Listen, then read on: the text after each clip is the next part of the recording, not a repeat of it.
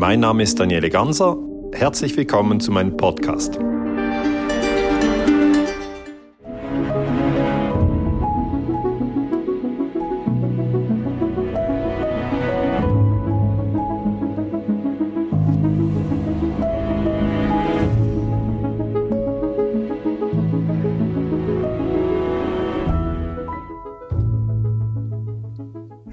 Und herzlich willkommen, liebe Zuschauer. Wir haben keine Kosten und Mühen gescheut und keine Kilometer, denn wir berichten heute aus der Schweiz. Ich bin in Basel.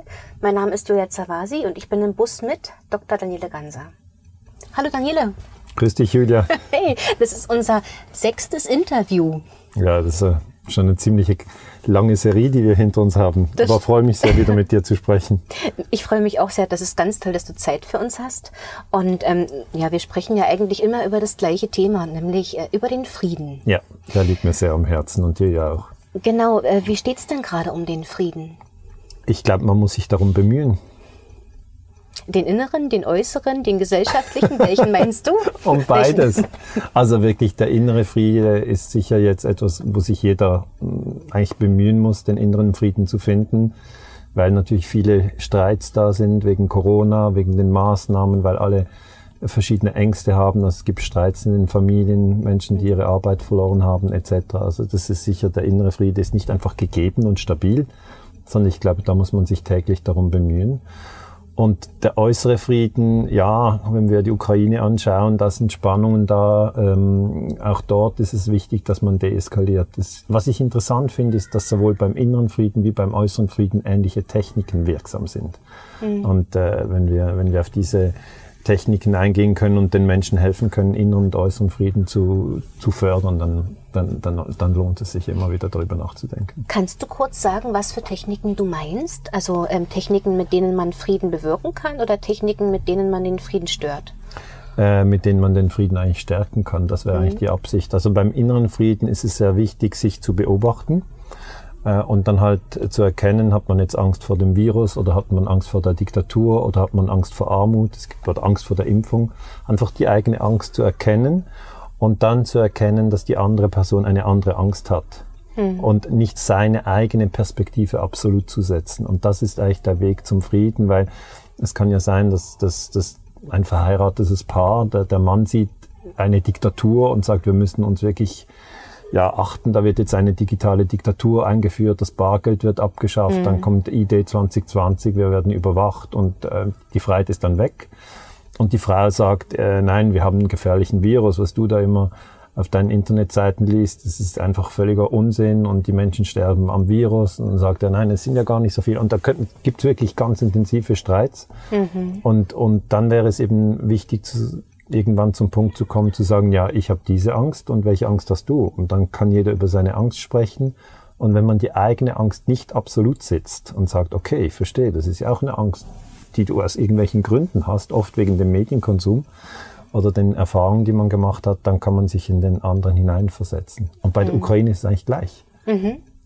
Ja, versuch's doch mal von der privaten ähm, kleinen Ebene in der Keimzelle Familie auf das große Paket der Weltpolitik zu transportieren. Also was geht denn ab bei NATO und Russland und der Ukraine als Zankapfel dazwischen? Also die, die USA wollen ähm, die NATO ausdehnen, das haben sie immer gemacht. Man muss das geostrategisch anschauen. Die NATO hat jetzt 30 Mitgliedstaaten. Äh, die wurde 1949 gegründet und das Land unter diesen 30, das wirklich am mächtigsten ist, sind eben die USA. Also es ist nicht Deutschland, es ist auch nicht Norwegen, es ist auch nicht Frankreich, sondern es sind die USA mhm. unter diesen 30 Staaten. Und die versuchen halt immer mehr Länder in diese NATO reinzubekommen weil das ist dann sozusagen ihre Einflusssphäre und die USA wollen die Ukraine in die NATO reinholen. Das haben sie auch offen gesagt, das ist jetzt kein Geheimnis. Mhm. Ähm, und die Russen haben eben eine ganz andere Perspektive. Sie sagen, nein, wir möchten nicht, dass die Ukraine in die NATO reingezogen wird, weil die Ukraine eben an Russland grenzt. Und äh, sie sagen sich natürlich, wenn die Amerikaner die Ukraine kontrollieren, dann können sie ihre Soldaten eigentlich, also NATO-Soldaten, an die Grenze zu Russland stellen. Das wollen sie auf keinen Fall weil sie natürlich die Erfahrung haben, die Russen, äh, dass Hitler äh, in, in, in Russland einmarschiert ist, in der Sowjetunion einmarschiert ist. Sie haben die Erinnerung, dass Napoleon einmarschiert mhm. ist. Also sie haben das nicht vergessen. Ja.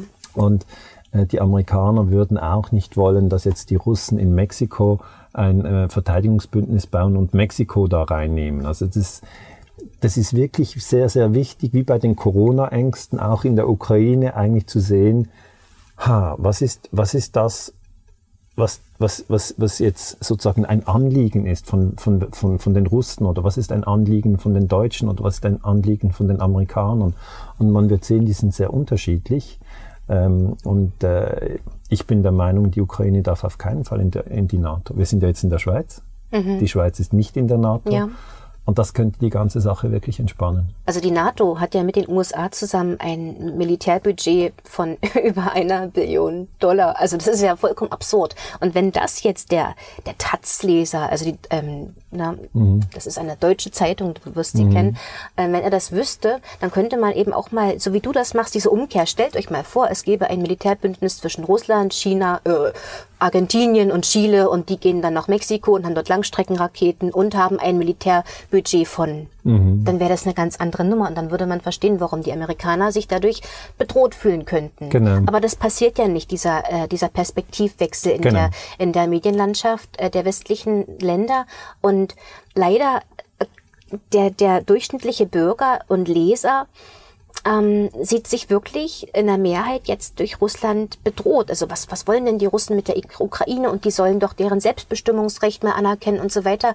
Also das ist unfassbar schwierig, äh, wenn man ganz normal den Nachrichten traut oder die, die, die normalen großen Zeitungen liest, ähm, weil dort überhaupt kein Perspektivwindel äh, Perspektivwechsel stattfindet, äh, wird der Leser überhaupt nicht in diese Lage versetzt, auch mal die andere Seite zu analysieren und von den alternativen Medien weißt du ja, was die für einen Neumund haben, hm. keinen besonders guten. Also ähm, das ist wirklich eine unglaublich verfahrene Situation im Moment, finde ich, denn die Politik entspannt nicht, auf beiden Seiten diesmal nicht. Also bisher, das ist so meine Wahrnehmung, ich bin gespannt, wie du es siehst, da hat ja Russland in der Vergangenheit viel deeskaliert, hat sich viel ähm, mit Schlamm bespritzen lassen und hat eigentlich immer ziemlich cool reagiert. Also so, ach ja, komm. Ähm, aber mittlerweile habe ich das Gefühl, Russland äh, macht jetzt, jetzt ist es reicht. Also der mhm. Geduldsfaden ist zu Ende und die NATO eskaliert weiter, ähm, als würde es nur noch ein kleines Zeitfenster geben, wo sie mhm. auf Provokation gehen kann. Also das ist eine brandgefährliche Situation im Moment, oder? Also ja. wie siehst du es? Was können wir denn machen? Ja, also es ist wirklich ein, ein, ein Krieg der Worte im Moment. Wir sind jetzt im Februar 2022 und es ist eben im Moment ein Krieg der Worte. Ähm, was kann man tun? Ich denke, ganz wichtig ist wirklich dieser Perspektivenwechsel, also dass man wirklich reingeht und sagt, okay, warum will Russland überhaupt, äh, dass die Ukraine nicht in die NATO reinkommt? Warum sagt denn Putin, und er sagt es öffentlich, dass er das schriftlich von Biden möchte, also von, vom amerikanischen Präsidenten Biden, der russische Präsident äh, Putin fordert, also vom Präsident zu Präsident sagt mhm. er, ich hätte gerne das schriftlich, äh, dass er die Ukraine nicht in die NATO reinzieht. Und, und der Biden hat bis jetzt nicht, nicht gesagt, dass er das macht. Er könnte das ja tun, weißt du, Julia. Es ist nicht, die Welt geht nicht unter, wenn die Amerikaner sagen, okay, ja. die Ukraine muss nicht in die NATO. Dann können wir, dann kann, das würde wirklich alles mhm. sehr entspannen. Ähm, aber natürlich, die Amerikaner pokern auch hoch und sagen, nein, äh, wir haben durchaus dieses Interesse, äh, sozusagen die NATO weiter auszudehnen.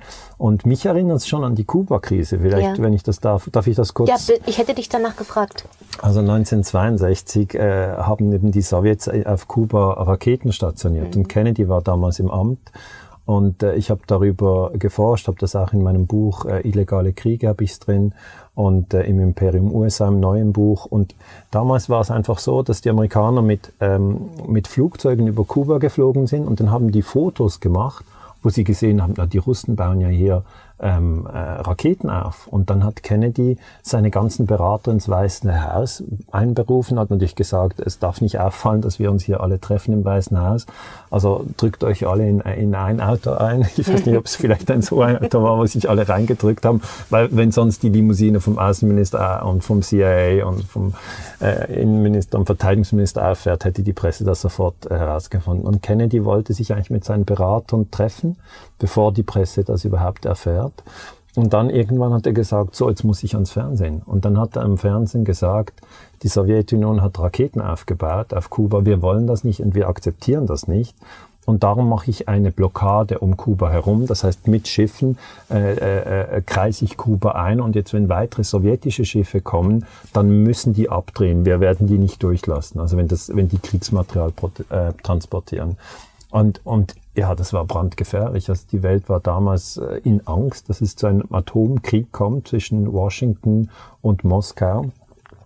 Und ja, wenn man das studiert, merkt man, das brauchen wir jetzt nicht nochmal. Also es ist jetzt nicht notwendig, eine Kuba-Krise 2.0 in der Ukraine äh, mit umgekehrten Vorzeichen, wenn man jetzt so will. Also die Amerikaner sagen, wir wollen jetzt unbedingt äh, die Ukraine in die NATO ziehen. Die Russen sagen, nein, das dürfte auf keinen Fall. Und die Amerikaner sagen doch. Und die Russen sagen nein. Und die Amerikaner sagen doch. Und wenn das lange hin und her geht, äh, es ist keine gute Sache. Äh, vielleicht, und das ist die gute Nachricht, die, die Kuba-Krise konnte gelöst werden. Ja. ja. Es war ja dann so, dass die sowjetischen Schiffe sind abgedreht äh, haben also nicht, es war die Frage, ja, was passiert denn, wenn jetzt hier die amerikanischen Schiffe sind und hier sind die, die russischen Schiffe und was macht man dann? Dann wurde diskutiert, was machen wir, wenn ein russisches Schiff versucht, die Blockade zu durchbrechen. Ja. Und dann hat, haben die Generäle gesagt, ja, dann, dann, dann feuern wir zuerst in die Luft. Und dann haben sie gesagt, wenn sie es trotzdem versuchen, ja, dann, dann feuern wir ins, in, ins, ins, ja, ins Ruder. Ja, und wenn das nicht, versenken wir dann das Schiff. Mhm. Was machen wir dann? Weil die Sowjets hatten ja auch U-Boote. Mhm. Ja, was machen wir, wenn dann die U-Boote unsere Schiffe äh, und was machen wir? Und dann hat der Präsident gesagt, ja, dann haben wir schon unsere Bomber in der Luft, dann können wir dann Russland. Nein, ich meine, das sind zwei hochgerüstete Länder, Russland und, und die USA. Und die, die sollten niemals in einen direkten Konflikt kommen. Und darum ist es für mich ganz klar, es war richtig, dass damals deeskaliert wurde. Kennedy hat gesagt, ich ziehe meine Raketen aus, aus der Türkei ab. Ja, war ja vielen gar nicht bekannt, dass die Amerikaner schon lange Raketen in die Nähe von Russland gestellt hatten. Ja. Und äh, Khrushchev hat gesagt, ich ziehe meine Raketen aus Kuba ab. Ja. Und, und Kuba hatte nichts dazu zu sagen. Und ich denke, das wird bei der Ukraine gleich sein. Die Ukraine hat letzten Endes dann nichts zu sagen, wenn Washington und Moskau direkt verhandeln. Hm. Und ich hoffe eigentlich, dass es zu einer Einigung kommen wird, äh, wo die Amerikaner sagen, okay, die Ukraine kommt nicht in die NATO. Das ist meine Hoffnung. Das ist deine Hoffnung, aber genau. für, wie, für, wie, realistisch hältst du das denn? Ja, ich, halt, ich halte es für realistisch, weil es ist nicht im, im Interesse der USA ein, ein, ein, eine direkte Konfrontation mit Russland einzugehen. Weißt du, auch wenn du die Karte von Russland anschaust, siehst du ja, dass die Russen direkte Grenzen haben mit der Ukraine. Und zwar mhm. lange Grenzen. Mhm. Ähm, und dann haben sie noch Moldawien, haben sie großen Einfluss. Ähm, Weißrussland ist auch sozusagen äh, von Russland stark beeinflusst. Das heißt, die, die Russen haben viel mehr direkten Zugriff auf dieses Land, äh, so wie eben Kuba viel näher war an den USA. Und dann hat immer der Spieler, der große Player, der ganz in der Nähe ist, hat einen Vorteil. Äh, und dann äh, kann der mehr Druck aufbauen. Und du sagst richtig, äh, Putin hat hier jetzt wirklich gesagt, jetzt reicht's weil ähm, die NATO hat sich ja immer weiter ausgedehnt. 99 war das erste Jahr, als die NATO sich ausgedehnt hat, obwohl man eigentlich versprochen hat, die NATO dehnt sich nicht aus. Und dann kam Polen halt rein, dann kam Ungarn rein, dann gab es weitere Erweiterungsrunden mit Rumänien, Bulgarien und so. Und die Russen haben das alles über sich ergehen lassen. Du hast gesagt, die Russen haben das einfach cool genommen. Ja, also sie haben schon immer wieder protestiert, aber sie haben gesagt, wir wollen das nicht die Amerikaner haben das Wort also, immer wieder gebrochen. Ja. Vielleicht nicht cool, aber sie haben nicht zu einer Eskalation beigetragen. Genau. Also sie haben eher deeskaliert, also passiv reagiert. Passiv, ja. Ja, cool ist wahrscheinlich auch äh, jetzt nicht der richtige Terminus. Ja, vielleicht hast, du, vielleicht hast du nicht gesagt cool, aber ich sag nur. Nee, doch, ich habe das gesagt, aber es war nicht der richtige. Letzten Endes ist jetzt vermutlich bei der Ukraine ein Punkt erreicht, wo die Russen nicht sagen, okay, dann nimmt halt noch die Ukraine in die NATO. Weil genau. Da sehe ich eigentlich alle Stellungsnahmen vom Außenminister Lavrov oder auch vom Präsidenten Putin, wenn ich die genau lese, und man muss wirklich die Originalquellen anschauen, es macht da keinen Sinn, die Zusammenfassung in der Süddeutschen Zeitung oder im Spiegel, das wird eigentlich alles immer verdreht, sondern man muss wirklich zuhören, was sagen die Russen und man muss zuhören, was sagen die Amerikaner. Mhm. Und ähm, Deutschland hat ein riesengroßes Interesse, wirklich hier dees zu deeskalieren. Ich glaube, auch die deutsche Bevölkerung will auf keinen Fall einen Krieg mit Russland. Ja. Aber die Medien, ich muss schon sagen, die Leitmedien in Deutschland sind sehr hetzerisch. Also jeden Tag kann man lesen, Putin ist böse, Putin will Krieg, Putin treibt die, äh, die, die Bevölkerung zusammen. Putin hat Panzer, Putin hat, hat Flugzeuge. Also sage ich jeden Tag, Putin ist böse. Und das ist natürlich keine deeskalierende Kommunikation. Ja, das ist doch eigentlich Vorbereitung oder Einstimmen auf Krieg. Genau. Ja, das, ist das ist Kampf der Worte und das genau. ist erstens gefährlich und zweitens unsinnig. Und ich glaube, immer mehr Leute sehen das und sehen, dass, dass die alternativen Medien, zum Beispiel nur Wieso oder auch Nachdenkseiten, habe ich gesehen, hat sehr, sehr deeskalierend äh, berichtet oder Gabriele Krone-Schmalz, also einzelne ja. Personen, ja. die dann hingehen und sagen, hört auf mit diesem, mit diesem, ja, mit dieser Kriegshetze. Es, es reicht. Es ist auch sehr, sehr gefährlich. Also es äußern sich schon auch viele Menschen gegen den Krieg und für den Frieden und das stimmt mich zuversichtlich. Ich ja, hoffe, dass die, dass die Leute, die für den Frieden einstehen, am Schluss die Oberhand haben. Aber wie gesagt, ich bin Historiker, also ich schreibe dann einfach auf. Ja, alle Argumente liegen auf der Seite des Friedens. Ne? Ja. Also sowohl von der Herzensebene betrachtet als auch von der Verstandesebene. Ja. Sarah Wagenknecht in Deutschland ist Sehr, ja auch so eine mahnende Stimme des, das sind des Frauen, hast du gesehen, Sarah Wagenknecht, Gabriele Krone-Schmalz, sind also Frauen, die jetzt äh, doch auch wichtige öffentliche Kommunikation machen leider auch Frauen ja, genau. äh, im Außenministerium, Annalena Baerbock, die dann, äh, die dann für den Krieg treiben. Um, Aber ich sage mal, ja.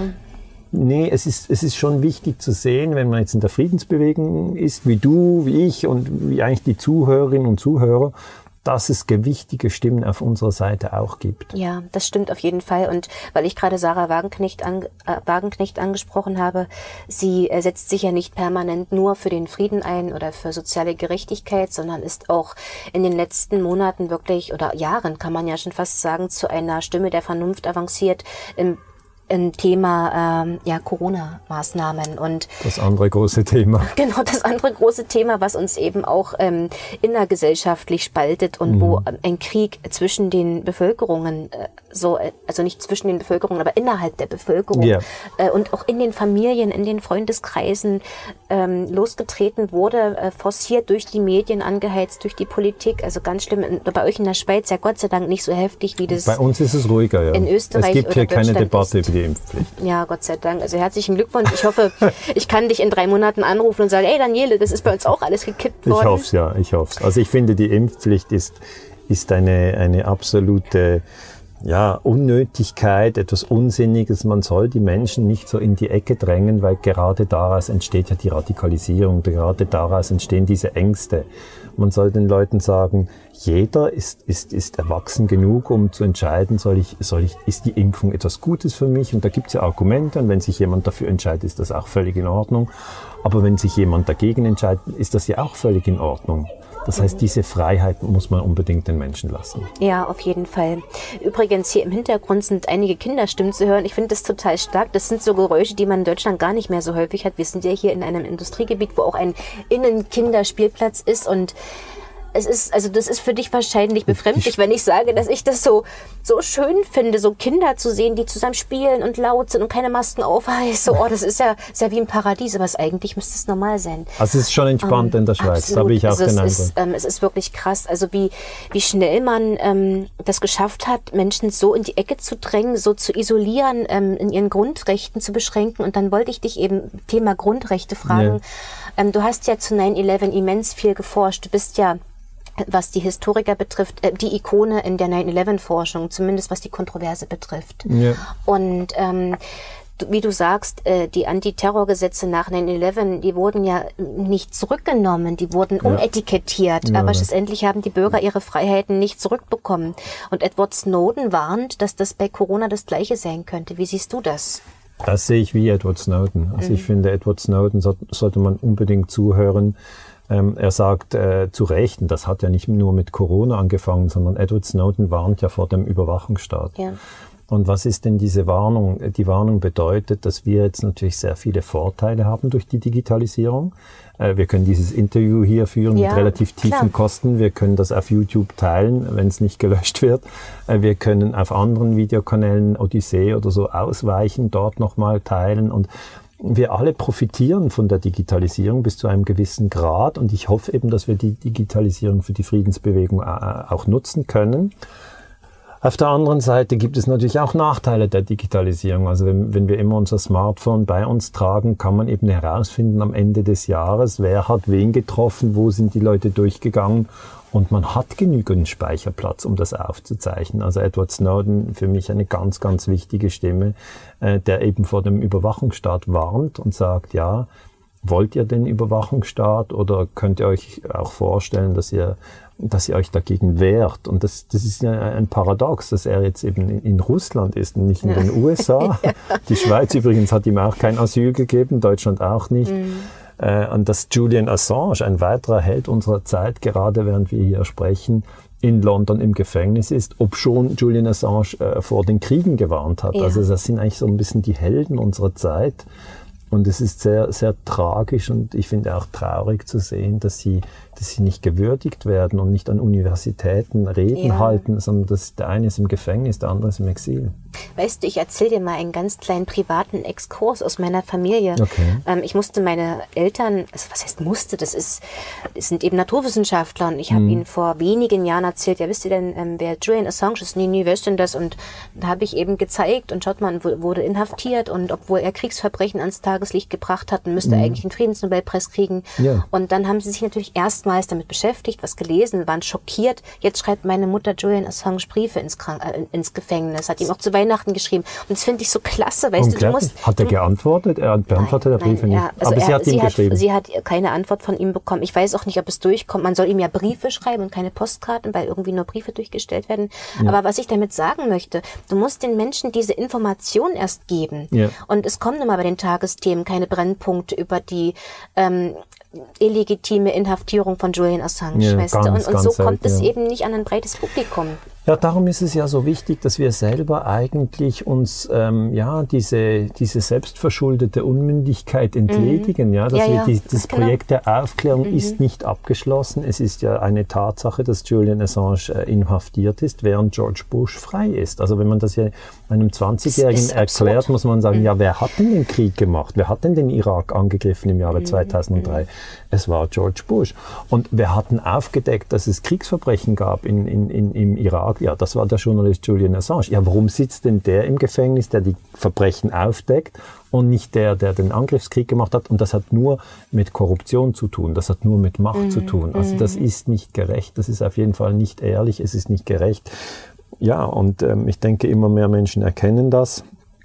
Es sind vielleicht noch wenige, wie du gesagt hast, deine Mutter wusste es zuerst nicht. Aber es ist ja nicht aus bösem Willen, dass die Leute Nein, das nicht wissen, sondern nicht. es ist nicht mhm. an sie, an sie, sie sind nicht mit dieser Information in Kontakt gekommen. Genau, die allerwenigsten Menschen sind doch böse. Also ich ja, wage zu ja. behaupten, dass an den Schalthebeln der Macht einige Psychopathen sitzen, also mehr als im Durchschnitt der Bevölkerung. Aber der Durchschnittsmensch ist doch nicht böse.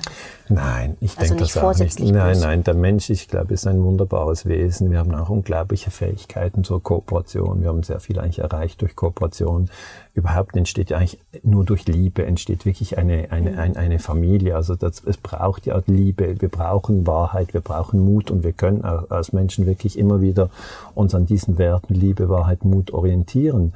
Ähm, das, was aber passieren kann, ist, dass man die Menschen täuschen kann, dass man sie in einen Krieg hineinhetzen kann.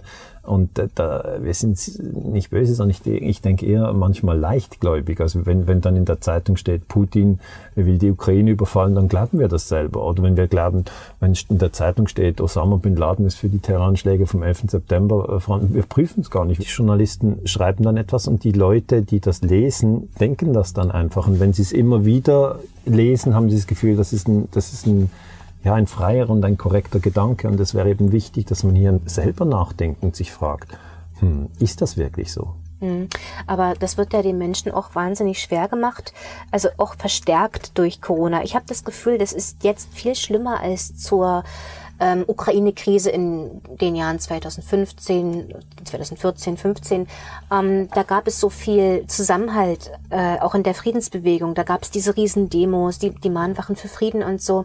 Und da wurde viel Austausch betrieben und da gab es viel Post an die Redaktionen von Zeitungen und von Nachrichtensendern. Also regelrecht überschwemmt.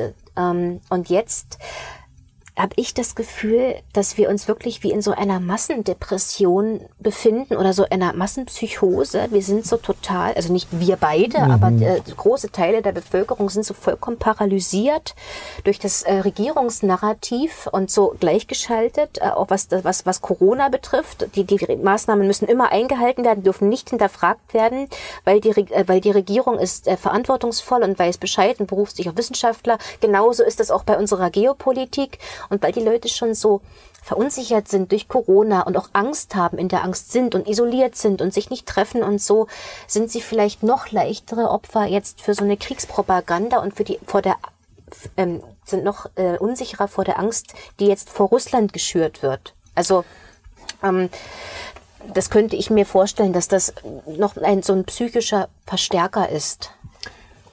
Ich weiß nicht, ob es so ist. Also es ist, es ist sicher so, dass das Jahr 2020 und das 2021 für, für alle eigentlich ja, eine intensive, eine, eine zum Teil sehr schwierige Zeit war.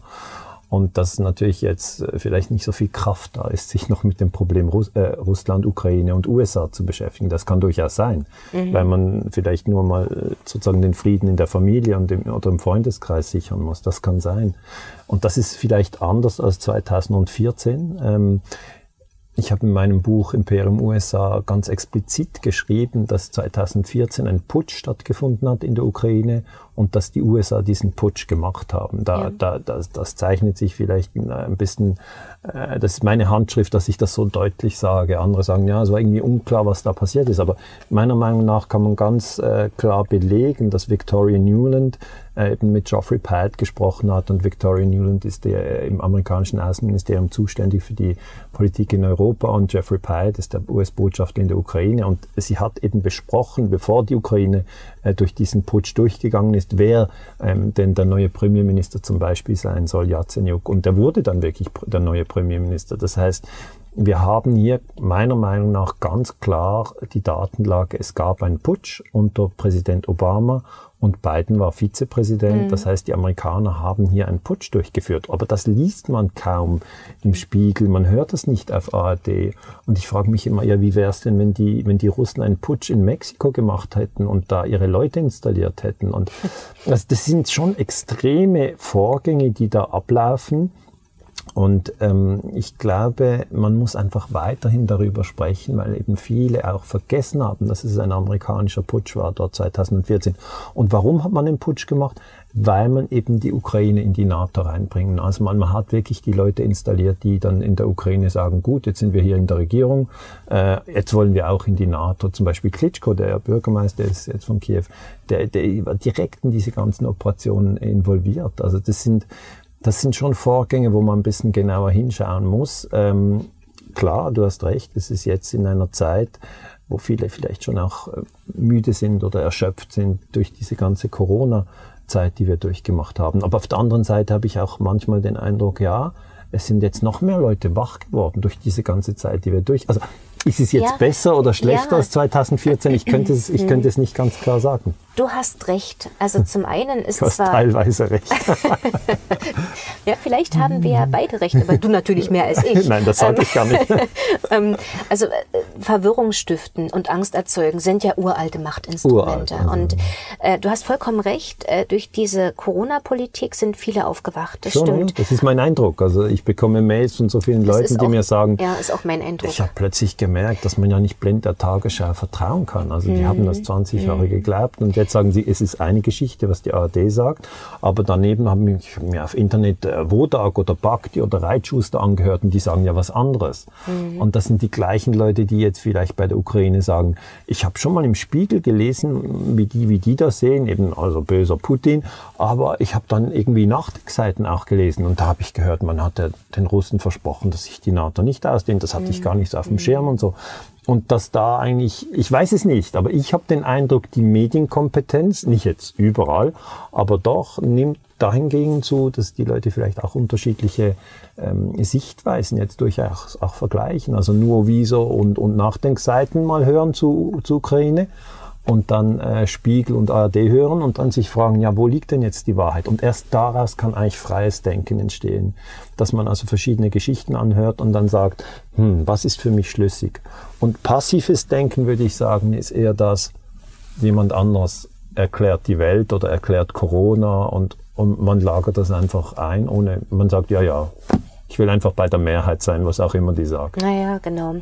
Äh, es wird wahrscheinlich auch immer eine Mehrheit sein, die so gepolt ist, dass sie eben sich an der, der Herde anschließt, weil das auch das größte Sicherheitsgefühl gibt. Und aber das ist ja gar nicht so schlimm, denn die kritische Masse war ja immer weniger als die Hälfte. Ja, ja. Und darum möchte ich dich auch mal fragen, kritische Masse, wann kann die denn sein? In Deutschland erleben wir gerade wöchentlich ergießen sich Hunderte und Tausende Leute friedlich auf die deutschen Straßen in über 2000 Städten, klein Ja, wie groß. Sehr interessant. Also sowas gab es zuletzt äh, in, auf deutschem Territorium ähm, vor der Wende. Ja, Und das ist jetzt eine noch größere Bewegung. ja. In der Schweiz habt Das ihr ist das ja. In der Schweiz habt ihr ja auch äh, Proteste und äh, sowas, aber äh, das, in Deutschland ist es wirklich enorm und das ist auch wirklich eine Demokratiebewegung, die jetzt, wie du schon richtig sagst, die lesen auf einmal die Zeitung und merken, nee, Moment, das stimmt ja gar nicht. Äh, und dann ist das Vertrauen erschüttert. Wo haben sie denn noch gelogen? Und dann lese ich mal die Nachdenkseiten, weil die haben was über Corona. Ach, das sind übrigens die Nachdenkseiten. Dann lese ich auch mal was über, über die äh, NATO-Politik. Genau. Und das macht schon wirklich unheimlich ähm, Hoffnung. Ist es auch deine Hoffnung, dass von, also das von diesem Boden aus, also von, von der Wurzel, von der Bevölkerung nur dieser Frieden kommt? Oder hast du noch die Hoffnung, dass es auch ähm, demokratische Strukturen, Parlamentarismus, ähm, die UNO, solche Institutionen etwas bewirken können? Nein, ich denke schon, die Bevölkerung ist entscheidend, weil die Menschen, die jetzt, die, die, die jetzt, also wenn ich das richtig verstehe, gehen die Proteste dahingehend, dass sie sagen, wir wollen keine Impfpflicht. Ja, Ja, das ist der Aufhänger gewesen. Das hat Gefühl, die meisten ist auf schon, die Straße schon der gebracht. Kern. Ja. Und ich finde das eine, eine gute Forderung, es ist eine Forderung, die ich unterstütze. Ich finde, es braucht keine Impfpflicht. Also jede und jeder soll selber entscheiden. Also ich bin für, für, ich bin für den freien Impfentscheid. Und ähm, wenn jetzt die Menschen, die dann sozusagen sich friedlich ähm, spaziergehend äh, so, so ihren Willen kundtun, dann in der Zeitung über, über, über sich lesen, sie seien Nazis, Verschwörungstheoretiker, Schwurbler und Aluhutträger, dann was passiert dann? Dann denken sie, warum wertet mich diese Zeitung so ab? Also das ist ja ein Schmerz zuerst mal. Ich kann das von meiner Erfahrung so darlegen, als ich über die Terroranschläge vom 11. September vor 20 Jahren sind, waren die ja, es ist echt schon lange her, wenn ich immer Mhm. darüber nachdenke, aber es hat mich damals schon sehr bewegt und ich habe mich dann öffentlich geäußert in Schweizer Zeitung. Ich habe gesagt, dieses dritte Gebäude W7 ist zusammengestürzt und, und da ist kein Flieger rein. Also das, das, wir wurden angelogen, das geht so nicht und ähm, dann hat man auch geschrieben, ich bin ein Verschwörungstheoretiker. Das heißt, ich habe diese Abwertung schon erlebt, jetzt nicht ähm, in der Corona-Diskussion, sondern eigentlich in der Diskussion über den amerikanischen Imperialismus und auch über Kriegslügen.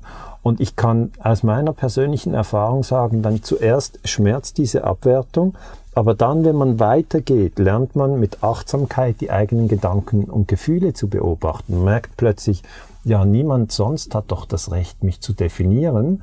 Und ich kann mir nur selber sozusagen eigentlich antrainieren, mutig meinen Weg zu gehen. Das ist ja eigentlich das Spannendste, bis zum Ende des Lebens mutig seinen Weg zu gehen und sich an den eigenen Werten, also ich versuche mich an Mut, Liebe und Wahrheit zu orientieren und sich an diesen Werten zu orientieren, ähm, das ist eine, eine wunderbar spannende Sache und wenn man dann abgewertet wird, verstehe ich, kurzen Moment knickt man vielleicht ein, ist vielleicht traurig oder regt sich auf, aber letzten Endes lernt man da viel, sehr, sehr viel über das Funktionieren der Medien. Also mir ist es so ergangen und ich möchte natürlich diese Erfahrung mit den Menschen teilen, die, die jetzt abgewertet werden. Also mir hat eine Frau geschrieben, zum Schluss äh, konkretes Beispiel, die eine Zahnärztin aus Deutschland, die war an einer an einem, an einem Spaziergang dabei und dann hat sie gesagt, ja, jetzt, jetzt werde ich abgewertet als Verschwörungstheoretiker und das tut mir schon weh. Und erst jetzt verstehe ich, was sie da durchgemacht haben, die letzten 20 Jahre immer so abgewertet zu werden und ich finde es irgendwie schön, dass sie so friedlich bleiben. Und das, das möchte ich wirklich den Leuten mitgeben. Also wenn jemand ähm, eine Abwertung ausspricht, ähm, Nazi, Verschwörungstheoretik, was auch immer, Idiot, Spinner, es gibt endlos viele Wörter, um jemanden abzuwerten, dann sollte man den anderen nicht auch abwerten, sondern man soll ganz bei sich bleiben, tief durchatmen und friedlich bleiben.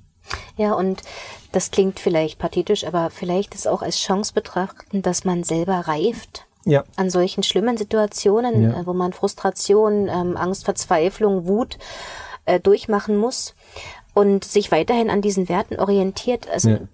Das macht etwas mit einem. Man kann es als Herausforderung, als Lektion Genau. im Leben betrachten, die man eben meistern muss, durch die man durch muss. Und dann kommt man aber gereift hervor. Ja, wenn man nicht in die Gewalt geht, also niemanden jetzt äh, physisch angeht oder dann auch nicht in die verbale Gewalt, die liegt uns ja allen ein bisschen näher als die physische Gewalt, dass man auch nicht in die verbale Gewalt geht. Und was ist verbale Gewalt? Ist eigentlich Abwertung. Also einfach niemand abwerten, sondern bei sich bleiben und sagen, ich bin trotzdem für den freien Impfentscheid.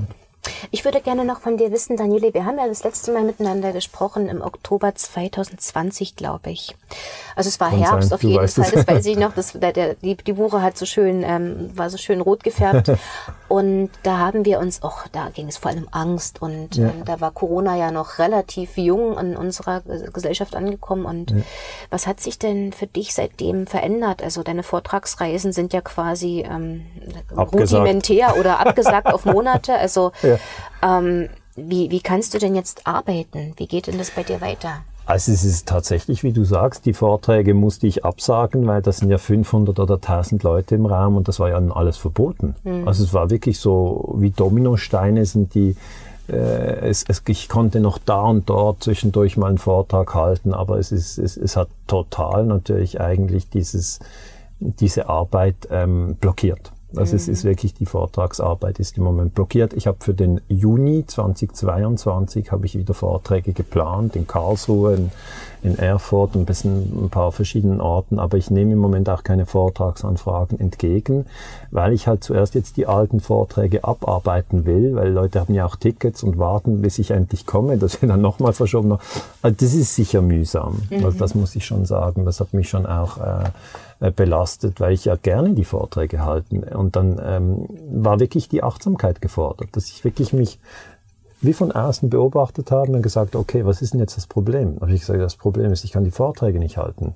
Ja, und wie schlimm ist jetzt das? Und dann so ein Teil mir sagt, das ist schon schlimm. Weil ich mache das gerne und das, mhm. ist, das, ist, das, ist, das ist meine Arbeit. Das ist ja auch so ungerecht. Ja, man hat dann mhm. einfach das Gefühl, es sollte anders sein. Mhm. Aber das geht einem ja oft so im Leben. Man, man hat irgendeinen Plan John Lennon hat, glaube ich, mal gesagt, Life is what happens to you while you're busy making other plans. Also das Leben ist das, was dir passiert, während du eigentlich dabei bist, andere Pläne mm. zu mhm. schmieden. Also es läuft ja oft nicht nach Plan. Mm. Und dann, wenn es nicht nach Plan geht, ähm, dann versuche ich mich selber zu beruhigen äh, indem ich mir sage, gut, aber welche neue Chancen sind denn jetzt hier? Und dann habe ich, äh, weil du gefragt hast, was machst du denn jetzt, habe ich äh, eine Online-Community gegründet. Das hätte ich sonst nie und nimmer gemacht. Mhm. Aber das habe ich jetzt im Januar 2022 gegründet. Also eine, eine Online-Gemeinschaft, wie soll ich mir das vorstellen? Das ist so, dass ich äh, mir gesagt habe, gut, es gibt ja nach den Vorträgen das Interesse, dass die Leute mir Fragen stellen wollen. Mhm. Die stehen dann auch an und ich habe aber gar nicht so Zeit, jetzt mit allen zu sprechen, weil da ja auch andere Leute warten und so. da war immer die Schwierigkeit, äh, könnte man das vielleicht irgendwie digital machen, also eine Zoom-Konferenz. Und während Corona äh, wurde es ja immer populärer, dass man Laptop aufklappt, Zoom macht und zusammen spricht. Ja. Und dann habe ich mir gesagt, gut, dann mache ich jetzt jeden Monat eine Fragerunde, wo die Menschen mit Fragen an mich äh, gelangen können. Ähm, und ich beantworte das live. Und da habe ich gesagt, gut, aber das will ich nicht jetzt so für alle öffnen, sondern das ist eine bezahlte Community, weil wir mussten dann zuerst einmal die Webseite programmieren. Es war ziemlich teuer, das alles aufzubauen. Ich meine nicht Zoom, sondern dieses ganze Netzwerk. Und da teile ich dann auch Videos ähm, und da gibt es dann auch eine Friedenskarte, wo man sehen kann, wohnt jemand in meiner Nähe. Ach, wie cool. Das finde ich gut. Ja, das ist wirklich, finde ich auch cool. Also das, das, das geht dann auch, wenn Facebook mal nicht mehr geht, wo so das ja, die genau. ganze Friedenskarte Nee, aber es ist so. Weißt du, mhm. wenn ich auf Facebook irgendwie äh, ausgeschaltet werde mhm. oder wenn ich auf YouTube ausgeschaltet werde, das passiert ja vielen, die werden ja, ja. einfach gelöscht.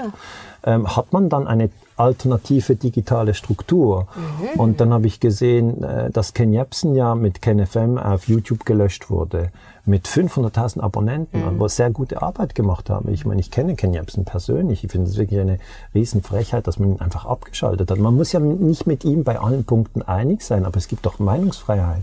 Und dann habe ich gesehen, ähm, das RT Deutsch wurde ja auch abgeschaltet. Dann äh, von Jasmin Kosubek, ähm, der fehlende, der fehlende Part, Part mhm. wurde abgeschaltet. Dann Rubicon, äh, der YouTube-Kanal wurde abgeschaltet. Bei Nuoviso, ihr hattet auch ja, zeitweise auf jeden Fall lange Monate. Eure Probleme.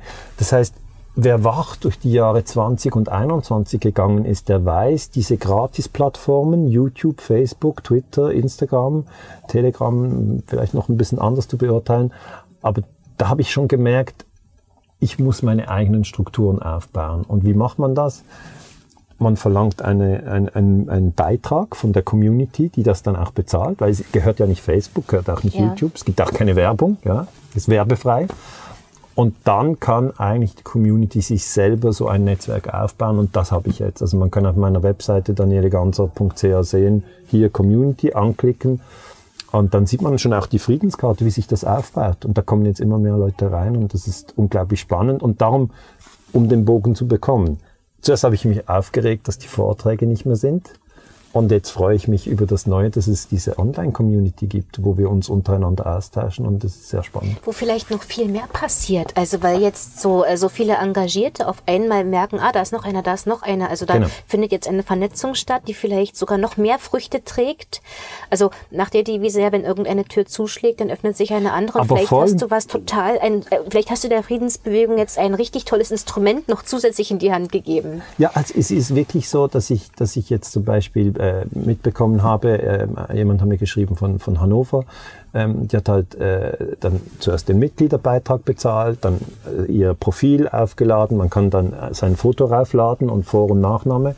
Man kann auch anonym, wenn man will. Mhm. Aber die, viele machen sich dann auch innerhalb der Community ähm, sichtbar. Mhm. Und dann hat sie gesagt, sie hat dann auf der Karte halt geschaut, wer ist denn hier, ich glaube Hannover oder Hamburg, ich bin nicht mehr ganz sicher, äh, einfach größere deutsche Stadt. Wer ist denn sonst hier noch in diesen Themen Frieden interessiert? Also es geht um inneren Frieden und äußeren Frieden. Mhm. Und ähm, dann hat sie mit diesen anderen Personen, die im Umfeld sind, Kontakt aufgenommen, weil sie die auf der Karte gesehen hat. Auf, auf dieser Friedenskarte, die eben mhm. auf der mhm. Community ist. Mhm. Jeder kann da reinzoomen, ah, ich bin in Wien, ah, ich bin in Zürich, wer ist hier in der Region? Und die haben sich auch schon getroffen. Und sie hat gesagt, ja, das war super spannend, weil wir kannten uns gar nicht. Aber trotzdem so, war der Austausch sehr schnell auf einem sehr Weißt du, es geht ja um Frequenz. Man hat so ein bisschen die gleiche Wellenlänge. Ja, man geht in Resonanz oder man, man ist in schon in Resonanz. Genau. Mhm. Ja, und das freut mich also sehr. Also äh, das ist wirklich was ganz Großartiges und das kommt jetzt auch zu einer Zeit, äh, wo, wo das so wichtig ist. Und ich beobachte auch dieses Phänomen mit in, so, in Resonanz treten oder dass überall so eigentlich auf der ganzen Welt gerade Leuchttürme entstehen, die sich untereinander vernetzen, also so kleine regionale Gruppen, ja. die sich äh, versuchen, weil sie diesem System ja nicht entfliehen können. Man ist in diesem System gefangen und das ist ein System, was Krieg führt und was unterdrückt und das ist so viel, was einem Schmerz bereitet, ja. womit man nicht konform sein kann. Und dann sagt man, okay, ich kann dieses System nicht bekämpfen, ich muss mit ihm leben, aber ich kann in diesem System meine eigenen Strukturen, meine Parallelstrukturen ja. aufbauen und dazu ähm, Menschen ähm, mit einladen, die, die gleichgesinnt sind. Und da ja. entsteht gerade ganz viel. Ja. Also auch durch dieses, ihr dürft nicht ins Café gehen, ihr dürft nicht ins Kino, ihr dürft das nicht, ihr dürft das nicht. Ja, dann treffen die Leute sich halt heimlich im Wohnzimmer und ähm, besprechen ganz neue Ideen. Und da passiert gerade wirklich richtig viel. Und da ist natürlich deine Online-Community ja, wirklich ein richtig tolles weiteres Werkzeug und ich bin gespannt. Vielleicht kommst du auch rein, also würde mich freuen. ich weiß, du hast viel zu tun, aber es ist einfach, es ist schön, jetzt Instrumente zu haben, wo genau. man sich vernetzen kann. Genau, die Vernetzung ist wirklich ganz, ganz wichtig und eben auch eine, die, ähm, wo es keinen Zugriff drauf gibt. Ja, also es kann nicht jetzt ein Facebook, Anbietern. Zuckerberg kann das abschalten. Das können ja. die nicht, weil ich habe das auch schon erlebt auf YouTube, dass ein Video von mir einfach rausgeflogen ist. Ja, das kennen wir ja. Und das fühlt sich aber so an, wie wenn, ich habe ja ein Bücherregal äh, bei mir im Büro, wie wenn jetzt jemand von hinten in mein Bücherregal greifen könnte und ein Buch wegnimmt. Das ja. bin ich ja auch nicht gewohnt. Ich ja. habe meine Bücher, die habe ich gekauft, die habe ich gelesen, die gehören mir. Ich möchte nicht, dass die jemand wegnimmt. Und, mhm. und bei der Community ist es eben auch so, das kann niemand löschen, sondern das ist unseres. Darum kostet es auch etwas, aber es ist unseres und es kann nicht abgestellt werden von YouTube oder Facebook und das ist ein riesen, riesen Vorteil. Mhm. Ich bin gespannt, was daraus wird. Ja, ich auch. Ähm, du hast ja Geschichte angefangen zu studieren, als die Welt noch ein bisschen anders war. Da war die Digitalisierung, also wenn überhaupt, dann in den Kinderschuhen. Mhm, 90er Jahre. Ja, also schon lange her. Man hat da auch wahrscheinlich noch nicht an eine bargeldlose Zukunft gedacht. Also vielleicht Nein. so manche Leute aus Silicon Valley vielleicht schon, ja, aber, ich nicht. Ähm, es war auch ähm, ja eine Zeit, in der vielleicht noch mehr ja positive Grundstimmung in den Gesellschaften geherrscht hat. Also seit 9-11 ist die Welt eine andere. Und du hast zu einer Zeit angefangen zu studieren, als es eben noch diese vor 9-11-Zeit gewesen mhm. ist. Jetzt werden wir davon sprechen, die vor Corona-Zeit. Ja, ja, das sind alles Und Zäsuren. Ja. Würdest du heutzutage immer noch Geschichte studieren? Ja. Hast du, ja, magst find, du diesen Beruf noch, noch, gerne? Also trotz der Abwertung und Hetze ja. und was dir so alles in den Weg gelegt wird? Ja, ja, ich finde es super spannend, weil ich habe halt immer das Gefühl, wenn man sich in etwas vertiefen kann, weißt du, nicht nur fünf Minuten, zehn Minuten oder eine halbe Stunde, sondern mal mehrere Tage oder auch Wochen oder Monate zu einem Thema zu arbeiten. Bei einer Doktorarbeit habe ich zu den NATO-Geheimarmeen gearbeitet. Ich kann mich richtig mit der NATO auseinandersetzen. Ich kann mich heraus äh, ja, da hat man in Italien also Geheimarmeen aufgebaut. Das Parlament wusste nichts darüber. Der englische Geheimdienst MI6, der amerikanische Geheimdienst CIA haben die trainiert. Die die haben dann Waffenlager angelegt. Und, also ich fand das unglaublich spannend. Da habe ich gemerkt, in der Schweiz gab es auch eine Geheimarmee P26 und in Deutschland gab es diese Stay-Behind-Strukturen mit mhm. Waffenlagern, waren auch Rechtsextreme, waren in diesen Strukturen eingebaut und so weiter. Also ich interessiere mich für diese Dinge, auch für verdeckte Kriegsführung. Ich tauche da so richtig ein. Und es stimmt schon, in den 90er Jahren, es war eine andere Zeit. Äh, man hat zum Beispiel noch gehofft, dass es eine Friedensdividende gibt, weil ja der Warschauer Pakt hatte sich aufgelöst. Man hat gedacht, ja, vielleicht löst sich auf die NATO auf, was, was eben nicht ja. passiert ist. Sie hat sich ausgedehnt.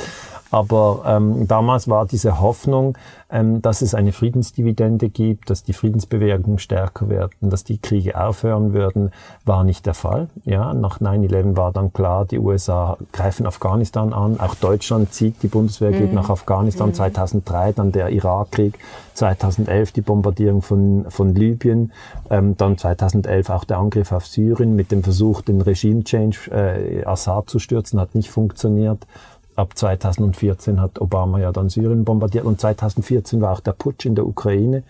Und dann 2020 wirklich Corona, erstes Jahr. 2021 Corona, zweites Jahr und jetzt 2022, wir sind ja erst im Februar. Also es ist so spannend, was wirklich daran passiert ich würde nochmal Geschichte studieren. Ich finde es unglaublich spannend. Hm, und wir sind Zeitzeugen. Das ist schon wirklich der Wahnsinn. Und ich bin sehr dankbar, dass du Historiker bist und dass du es auch noch gerne bist. Ich wünschte, dass sich viele Historiker an dir eine Scheibe, also nicht körperlich, aber so mental nochmal eine Scheibe abschneiden. Auch wegen ähm, eben deinem Sinn für Frieden und die Friedensforschung, die ähm, die spielt ja bei deiner historischen Arbeit immer eine ganz zentrale Rolle. Und du sagst, wir sind eine Menschheitsfamilie. Ja. Das Leben ist heilig. Wir sollen niemanden töten. Ja, keine Vergewaltigung, keine Enthauptung, keine Folter auch. Weißt du, all diese Dinge, das haben wir alles gemacht als, als Menschen. Wir haben, alles, wir, haben, wir haben Frauen verbrannt und gesagt, das ist eine Hexe. Haben so ja, also äh, wirklich der absolute Wahnsinn. Toll, dass du Historiker bleibst mhm. für uns alle, für, für dein eigenes Interesse, für die Gemeinschaft. Und auch wenn du als Historiker ja nicht so gerne den Blick nach vorne wagst, möchte mhm. ich dich trotzdem fragen, was erwartest du denn für dieses noch junge Jahr 2022? Ja, ich hoffe eigentlich, dass die Menschen die Kraft in sich selber finden, weil diese Idee, dass, dass irgendwie ein Politiker die Sache regelt oder der Papst oder irgendwie eine Medienagentur oder irgend, irgendwie sonst jemand, ein Influencer, das, das, diese Ideen äh, sind meiner Meinung nach nicht angebracht. Und man muss die Kraft wirklich in sich finden, gerade in Zeiten, wo es schwierig ist, wo es viele mhm. verschiedene Meinungen gibt. Und wenn ich, wenn ich eben einen Wunsch äh, überhaupt habe, dann ist es das, den Leuten zu helfen, die eigene Kraft zu sehen. Also äh, viele denken, ja, naja, ich bin schon auf, auf, auf 100 Prozent, da geht nichts mehr. Aber es ist nicht so. Wir haben, wir haben alle unglaubliche Kräfte in uns und die sind zum Teil einfach äh, sozusagen noch nicht richtig freigelegt, ja. Und wir können selber denken, wenn wir wollen. Wir müssen nicht irgendetwas nachbeten, was, was jemand von der Kanzel oder in, in der Tagesschau vorlegt. Wir können durchaus unsere eigenen Gedanken machen. Oder wir können auch in einer Minderheit eine, etwas sagen, was die Mehrheit nicht teilt. Das ist möglich. Und friedlich bleiben. Also diese Kraft ähm, in jedem Einzelnen so zu verstärken, das, das würde mich extrem freuen. Wenn das, ob das mehr kommt in 2022, weiß ich nicht. Aber ich sehe schon, das sind einige, die jetzt, die, die sich auch getrauen, äh, Dinge zu sagen, die jetzt vielleicht vor 20, 30 Jahren nie etwas gesagt haben. Ja, ich habe in einer Demo habe ich ein tolles Transparent gesehen, da stand, ich bin so introvertiert, dass ich hier auf der Straße bin, hat echt was zu bedeuten. ja, also so in dem das Wort. passt perfekt. Das ist doch cool und das, das, passt das, das stimmt wirklich. Also, also weißt du, für die Dinge einzustehen, friedlich einzustehen, äh, an die man glaubt, das ist doch völlig okay, dass man das mhm. tut. Und das war halt früher noch so, oh nein, getraue ich mich überhaupt etwas zu sagen? Und dann, okay, ich sag mal etwas und dann, oh, ich wurde abgewertet, das ist schmerzhaft und dann, mhm. ah, ich wurde schon fünfmal abgewertet, aber ich bin ja immer noch hier, ah, es geht, ah, ich habe andere Leute getroffen, die haben auch die Meinung, die, die, wir brauchen keinen Krieg mit Russland. Ah, okay, dann ist ja die veröffentlichte Meinung gar nicht die Meinung der Mehrheit. Ja, jetzt, jetzt tauschen wir uns mal aus und so. Da passieren so spannende Dinge, spannende Prozesse. Ähm, wir können vielleicht dann in einem späteren Jahr auf das Jahr 2022 mhm. zurückblicken, aber für mich ist eindeutig eine Umbruchszeit. Und weil es eine Umbruchszeit ist, hat sie extrem viele Chancen. Genau, das sehe ich auch so. Also es bleibt total spannend. Ähm, Historiker der künftigen Jahrzehnte, die werden einiges zu tun haben, um diese mhm. Zeit aufzuarbeiten. Lieber Daniele, mal wieder ganz herzlichen Dank für deine Zeit. Es war wunderschön mit dir zu sprechen. Interessant wie immer. Ich wünsche dir alles Gute weiterhin. Danke. Bleib Julia. dran. Ja, vielen Dank fürs Kommen, vielen Dank für den Besuch. Dankeschön dir auch. Und ihr, liebe Zuschauer, euch danke ich auch wie immer, dass ihr dran geblieben seid. Ich hoffe, euch hat das Gespräch gefallen. Schreibt eure Kommentare wie immer in die Kommentarleiste. Ich bin neugierig zu lesen, wie ihr es gefunden habt und was ihr für Fragen habt. Bis zum nächsten Mal. Eure Julia.